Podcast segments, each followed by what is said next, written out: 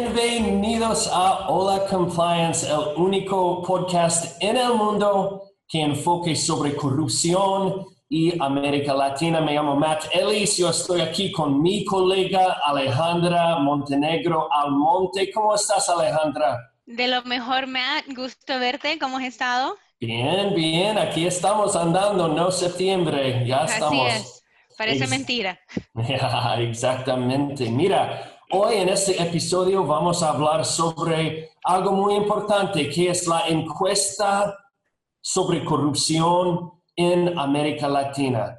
Como la gente sabe, probablemente cada cuatro años nuestra firma Miller y Chevalier organizamos una encuesta que ah, busca percepciones sobre riesgo, sobre prácticas de cumplimiento en la región y empezamos las encuestas en 2008, hicimos otro en 2012, en 2016 y ahora justo publicamos la encuesta nueva y tiene muchos datos. ¿Estás de acuerdo? 100% de acuerdo, Matt. Yo creo que vale destacar también que lo hacemos en conjunto con firmas locales dentro de los países en que nos estamos enfocando, que nos da una perspectiva también muy importante porque estamos oyendo de participantes en los países que conocen bien eh, la cultura y el nivel de corrupción que ellos experimentan también nos, nos ayuda muchísimo con el data que, que coleccionamos. Exacto, y todos los, los, los, encuestados son gente en empresas, ¿no? Gente trabajando en la región, trabajando con negocios, así que ellos más que nada tienen una vistas muy de mucho valor, ¿no? Que podemos medir y es más este año recibimos casi un mil respuestas, ¿no? Así que los datos tienen tiene muchas, mucha información, muchas conclusiones que queremos compartir con la audiencia. Exacto, y el contexto de los años en que lo hemos hecho también cuenta una historia muy particular, porque se ve de que están haciendo el movimiento de anticorrupción en 2005, hiciste la primera encuesta en 2008, se va viendo la trayectoria de cómo va creciendo y ampliándose el, conocimiento de temas de anticorrupción en Latinoamérica. Seguramente, yo digo muchas veces que ah, la región ha servido como un epicentro, ¿no? De los avances en aplicación de las leyes. Mira, para hacer que la audiencia recordar en estos, en estos podcasts tenemos dos partes. Primero, ¿qué onda? Donde hablamos sobre actualizaciones, sobre asuntos nuevos de cumplimiento. Y la segunda parte, contra la corriente. Es el momento en que nosotros podemos compartir con la audiencia nuestras ideas en cómo se puede utilizar la información que vamos a compartir. Así que quizás podemos empezar con qué onda. Y Alejandra, en su opinión, ¿cuál es lo más importante de esa encuesta? Lo más crítico para mí, Matt, ha sido que la mayoría de participantes en esta encuesta siguen eh, comunicando una percepción de que el riesgo de corrupción en Latinoamérica sigue extremadamente alto aún en 2020, vemos de que 54% de las personas que participaron en esta encuesta, en esta encuesta consideran de que la corrupción es un obstáculo importantísimo para ellos en poder realizar sus negocios dentro, dentro de Latinoamérica. Y lo más sorprendente, no solo el número de 54%, sino que este número refleja un incremento de 10% cuando lo comparamos en 2012 que parece un poco sorprendente porque estamos viendo una ola de esfuerzo de anticorrupción, de cumplimiento en la región, pero aún así, aún los 45% de, de, participantes también nos dicen de que no creen que eh, personas que pagan soborno van a ser eh, van, a verse castigados bajo la ley en sus países, que no va a haber persecución sobre ellos. ¿Qué piensas de eso, Matt? ¿Qué te parecen esos números? Sí, también es importante subrayar que quienes son estos encuestados no solamente son gente de empresas multinacionales, la gente respondiendo a la encuesta son gente de, de, compañías locales, de compañías chicas, de compañías regionales, así que Um, la percepción de un aumento de corrupción es importante considerar porque todo, ¿no? todos los, la, la gente de to- todas partes de las economías están diciendo lo mismo y para mí es una paradoja como dices, que a pesar de los avances de aplicación de las leyes, a pesar de los casos blockbuster, ¿no? Lavallato, FIFA, etcétera, a pesar, la gente ah, todavía detecta un nivel muy alto de, corrupción. ¿Y por qué? ¿Cuál, ¿Cuál, en su opinión, es una teoría para explicar este, falta de conexión? Sí, yo creo que, que hay muchas teorías, Matt, que se pueden exponer, pero tienes razón, porque todos los casos, como dices, Latinoamérica ha sido un epicentro y estamos viendo sanciones muy altas, el cual uno llega- llegaría a pensar de que sí, que las leyes tienen sus consecuencias. Yo creo que como hemos visto tanto en Latinoamérica como en otras partes del mundo, Matt, es una historia de un, paso pa- un pasito para adelante, dos pasitos para atrás Exacto. que se va avanzando, pero también hay ciertas consecuencias a sanciones, donde quizás eh, se pueden considerar, hay veces como que son políticamente motivadas, el cual crea un esfuerzo de desacreditar la- la- las, los mismos casos que nosotros vemos como desarrollos importantes dentro de la región. Puede ser una explicación. ¿Qué, qué más piensas, man? Nosotros Sí. pasamos mucho tiempo en la región y oímos muchas de estas teorías directamente. Cuéntame, ¿qué has escuchado tú? Y sí, tiene sentido porque mira, con nuestra experiencia en las investigaciones en la región, más que nada se detecta poder bien establecido de los élites o de los otros en cada país que realmente controla el país. Y cuando de repente esfuerzos de aplicación de las leyes empieza a frustrar este poder, hay que esperar un backlash, ¿no? Hay que esperar que estos élites van a tomar pasos para interrumpir, para desembolsar, ¿no? Los esfuerzos de, de, de contracorrupción. Es otra teoría. También, no, sí, creo que tienes mucha razón con eso. Y también, y quizás esto puede ser un poco optimista de mi parte, pero mientras más casos vemos y más noticias hay sobre esfuerzos de anticorrupción, también el público, la sociedad, amplia su conocimiento del nivel de corrupción que existe en, su- en sus países, el cual también puede llegar a uno a decir, wow, esto es tan grande y aún así no estamos viendo suficiente movimiento. Exacto, exacto, exacto. Y también como estamos viendo en algunos países, por ejemplo en México, hay mucha, mucho, mucho, mucho crítico, ¿no? Diciendo que los, los esfuerzos de aplicación ahí ah, están politizados, ¿no? En su naturaleza.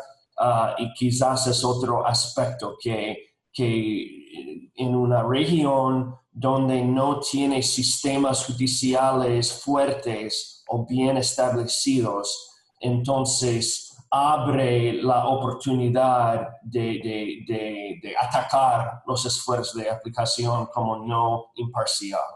Mencionas a México, Matt, y me, me parece importante también resaltar, y puede ser parte de lo que estamos viendo, tanto en México como en El Salvador, en otros países de Latinoamérica, en elecciones recientes, hemos visto candidatos que se han postulado con una plataforma anticorrupción, que también yo creo los mismos ciudadanos ponen más atención, quizás van a ser, como dices, un poco más crítico a evaluar si los esfuerzos que se prometieron se están cumpliendo que Mm. también puede llegar a crear un poco de cinicismo si no se ve cambio importante de manera rápida. Y me acuerdo bien cuando yo estuve viviendo en Argentina y Carlos Menem, ah, como el poster child de corrupción, ¿no? Ah, era presidente y después tuvimos la elección y, entre De la Rúa y Dualde. Y De la Rúa hizo su campaña eh, exactamente eso, sobre contra corrupción, ata- atacando corrupción y fue elegido, ¿no? y después surgió que él también había, había estado implicado en, en temas de corrupción, en el, caso Siemens y otros, así que es una pintura muy compleja. Mira, Otro, otro resultado de la encuesta que es importante destacar para la audiencia es los, son los datos sobre diferentes áreas de gobierno en América Latina, diferentes organismos gubernamentales. Y lo que hizo la encuesta es pedir opiniones sobre qué organismos eh, son más corruptos que otros. Y los resultados ahí fueron interesantes también, ¿no? Sí, definitivamente. Y esto es algo que, me encanta que hacemos nosotros porque entendemos que no se puede cubrir un país o una región con la misma sábana, ¿verdad? O sea, se tiene que entender de que hay diferentes vínculos con corrupción. Yo creo que no, nos sorprende a nadie en la región que los partidos políticos siguen siendo considerados dentro de los más corruptos. Eh, en Latinoamérica, igual que como eh, eh, los cuerpos legislativos, los congresos, se consideran también como altamente corruptos. Estamos viendo niveles de 70 77% de, de, de, los que participaron en la encuesta consideran que, esas dos partes del gobierno son sumamente corruptos. Es lo que me, resaltó a mí, Matt. ¿Algo que te haya resaltado a ti como interesante también? Exactamente, esos dos son vistos como los más corruptos, pero el segundo nivel, lo que me sorprende es que el segundo nivel de organismos es un grupo muy grande, es entre 60 y 70% de los encuestados clasifican como significativamente corruptos el poder judicial, el poder ejecutivo, la policía, los gobiernos municipales locales, las empresas del Estado. Así que los encuestados están diciendo que, mira, casi cualquier área de gobierno se va a enfrentar un nivel de corrupción significativo. Y este es importante porque para mí ah, resalta que hay que, hay que siempre esperar lo peor cuando está, se enfrenta con el gobierno. Así es, Matt. Y algo que, a mí me interesa muchísimo en esa segunda categoría que resaltas es que ahí es donde vemos también muchos de los organismos con que las empresas tienen contacto rutinario. Mencionaste policía, eh, mencionaste aduana, a donde son vínculos casi diarios, ya sea directamente o indirectamente a través de terceras partes que las empresas están tomando puntos de contacto y si no tienen cuidado pueden incurrir en situaciones a donde se enfrentan con corrupción. Exactamente. Y el único área de gobierno que recibió una, una reacción o una percepción de corrupción más, más baja era la fiscalía investigadores en estos países y ahí menos que 50% de los encuestados clasificaron a los investigadores como significativamente corruptos. Y para mí era interesante porque quizás este dato refleja lo que hemos visto en, en la región. Quizás este dato refleja todos esos avances en los blockbuster cases, ¿no? Ah, en, la región, no, no, sé.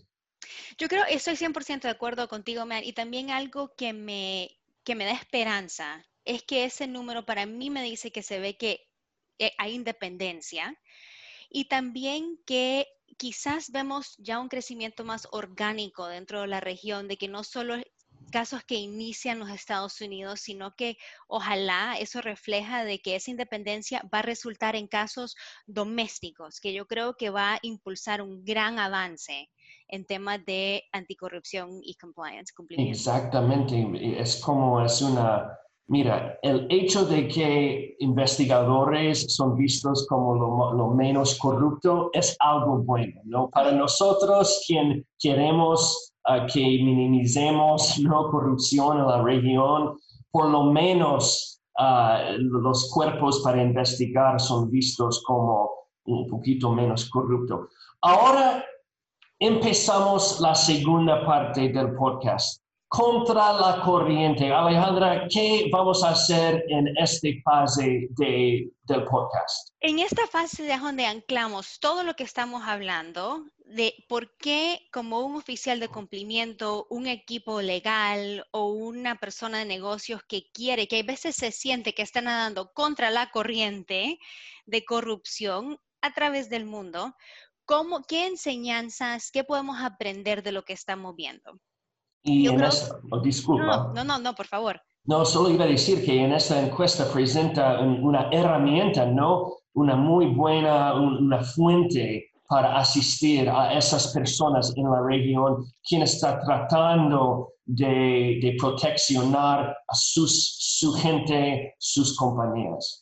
Absolutamente, Matt, y, y creo que es una herramienta crítica que se debería de utilizar de varias formas. Eh, como sabes, yo pasé seis años en una compañía y para mí era crítico entender primero a dónde, existían esos vínculos de corrupción para mi empresa. Hablamos nosotros de risk assessment, de asesoramiento de riesgo. Esta encuesta, como platicamos, que desglosa cuáles son los vínculos donde se percibe mayor corrupción dentro de los gobiernos en Latinoamérica, para una empresa evaluar con cuáles de esas áreas de gobierno tengo contacto yo como empresa, cuál es mi riesgo de corrupción, tengo un programa de cumplimiento que refleja procedimientos y controles que van a mitigar esos riesgos. Es una herramienta crítica. Porque la encuesta no solo presenta datos sobre la región, pero datos sobre riesgo en cada país, ¿no? Exactamente. Tengo una empresa, por ejemplo, que tiene una operación de logística bien amplia. Me interesa saber que en X país se percibe una gran corrupción de policías porque van a haber contactos en mis rutas, rutas con policía. También una herramienta para compañías que están tratando de diseñar sus programas de cumplimiento, porque incluye una gran parte de esta encuesta, es qué es lo que están haciendo nuestros participantes en sus programas de cumplimiento. ¿Cuáles son los elementos que tienen? Es como un benchmarking que puede usar una compañía y lo que estamos viendo es que hay un gran incremento, particularmente en compañías multinacionales, de ampliar sus programas de cumplimiento. Y es interesante porque mientras que hay un incremento en percepción de riesgo de corrupción, a la vez hay un incremento en prácticas de cumplimiento. ¿Te parece que las dos cosas uh, son conectadas? 100%, 100%. Yo creo que ambos nosotros, cuando comenzábamos a trabajar en Latinoamérica, cuando comenzaba la ola de anticorrupción en Latinoamérica, se percibía muchísimo que esto era una ley de los Estados Unidos que se estaba imponiendo en Latinoamérica. Pero ahora que vemos casos que nacen y que tocan más personalmente a los países latinoamericanos, se realiza de que el riesgo no es solo el exterior, sino que también dentro de los, bajo de las propias leyes domésticas existe riesgo y se está viendo que eso está impulsando desarrollo de cumplimiento a través de la región entera. Exacto. Así que sí, estamos revisando los datos de la encuesta en la parte donde estamos ah, haciendo medición de prácticas de cumplimiento, no importa si es una compañía local, regional o multinacional, no importa si es una compañía que cotiza en la bolsa o no, todas esas compañías están viviendo ah, incrementos en política, en capacitaciones, en procedimientos específicamente diseñados para regalos, hospitalidad, obsequios, etc. Así que obviamente multinacionales están, se ve más frecuentemente esas prácticas, pero por lo menos todas las compañías están moviendo en la, la misma dirección. Así es, y creo que hay dos estadísticas que, que me parecen importantes resaltarme, y es que vimos un incremento importante entre el 2016 y ahora, en 2020, en, la, en, el porcentaje de participantes que reportan tener oficiales de cumplimiento dentro de sus compañías. 48% en el 2016, 57% en 2020. Quiere decir que se está incorporando el programa de cumplimiento regionalmente.